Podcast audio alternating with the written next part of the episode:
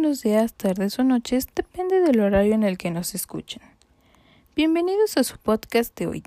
El tema del cual estaremos hablando son las conductas adictivas. Un tema muy importante porque dichas conductas pueden llegar a esconderse bajo una aparente afición a la que se le está dedicando mucho tiempo.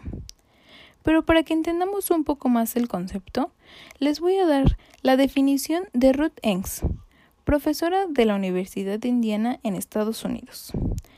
Bueno, pues ella define las conductas adictivas como cualquier actividad, sustancia o comportamiento que se haya convertido en el foco principal de la vida de una persona, eliminando otras actividades, o que incluso ha comenzado a dañar al propio individuo y a los de su alrededor de una manera eh, socialmente, psicológicamente, a esto es lo que ella considera una conducta adictiva.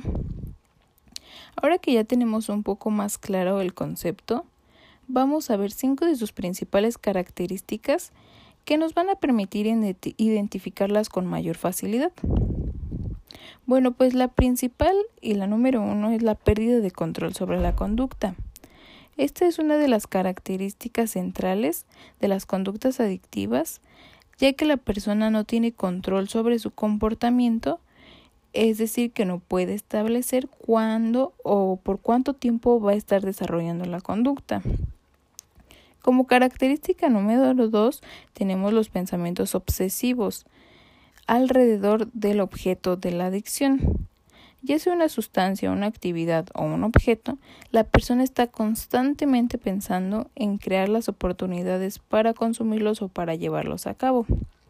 Como característica número 3 tenemos la realización de la conducta de forma compulsiva. La persona sabe que su comportamiento le está causando daño, ya que no le reporta ningún placer. Sin embargo, lo realiza una y otra y otra y otra vez. Como característica número 4 tenemos la negación y el encubrimiento. Esto pasa sobre todo en las primeras fases de la adicción. El sujeto justifica ante sí mismo y ante los demás su comportamiento, pasando a ocultarlo. Y como última característica, la número 5, tenemos los síntomas de abstinencia. Pues así es como lo oyen. No solo al dejar de consumir una sustancia a la que se es adicto aparecen los síntomas de abstinencia, lo mismo sucede con las conductas.